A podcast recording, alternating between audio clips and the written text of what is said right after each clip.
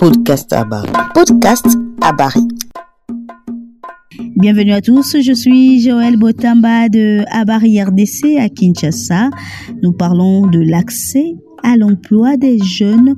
Quelles sont les pistes de solutions? Chaque année, dit-on, les différentes universités de la République démocratique du Congo larguent sur le marché de l'emploi des milliers de jeunes. Quelles sont les chances qu'ils ont de pouvoir intégrer le monde de l'emploi? Nous en parlons avec Grace Samba depuis Kisangani, les difficultés que les jeunes boyomais ont pour accéder à l'emploi.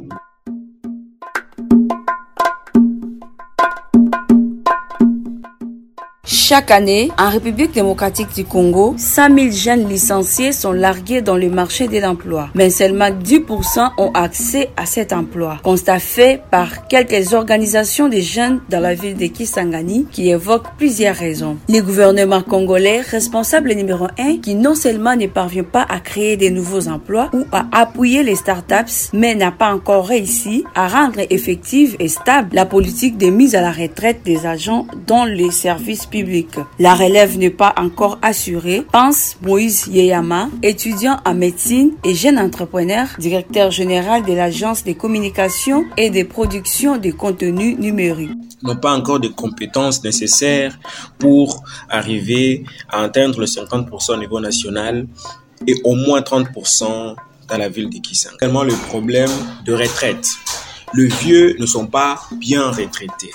Cela ne permet pas au poste de se libérer pour que enfin le jeune puisse commencer. Il y a aussi le problème d'expérience. Dans le privé, les critères imposés par les recruteurs limitent la possibilité d'accès à des opportunités, donc le fameux 5 ans d'expérience. Comme l'explique Marie-Thérèse Bossambi, coordonnatrice de l'ONG Jeunes de l'Espoir et activiste des droits de l'homme. Quelqu'un qui vient de finir après les études, on lui puisse présenter un CV détaillant, 5 ans d'expérience, 10 ans d'expérience ou 10 ans d'expérience dans tel domaine. Il faut être spécialiste dans tel domaine. Bon, quand vous demandez à quelqu'un 5 ans d'expérience, or à ce temps-là, il était d'abord étudiant.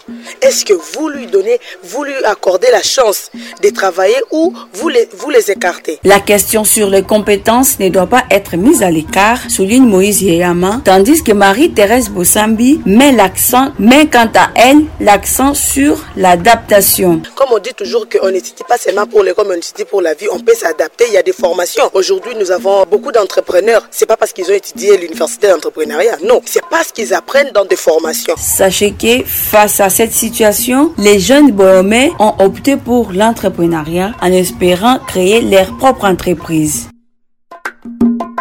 Podcast Abari. Podcast Abari. Et c'est la fin de ce numéro de podcast d'Abari. Merci à Grace Samba depuis Kisangani dans la province de la Chopo.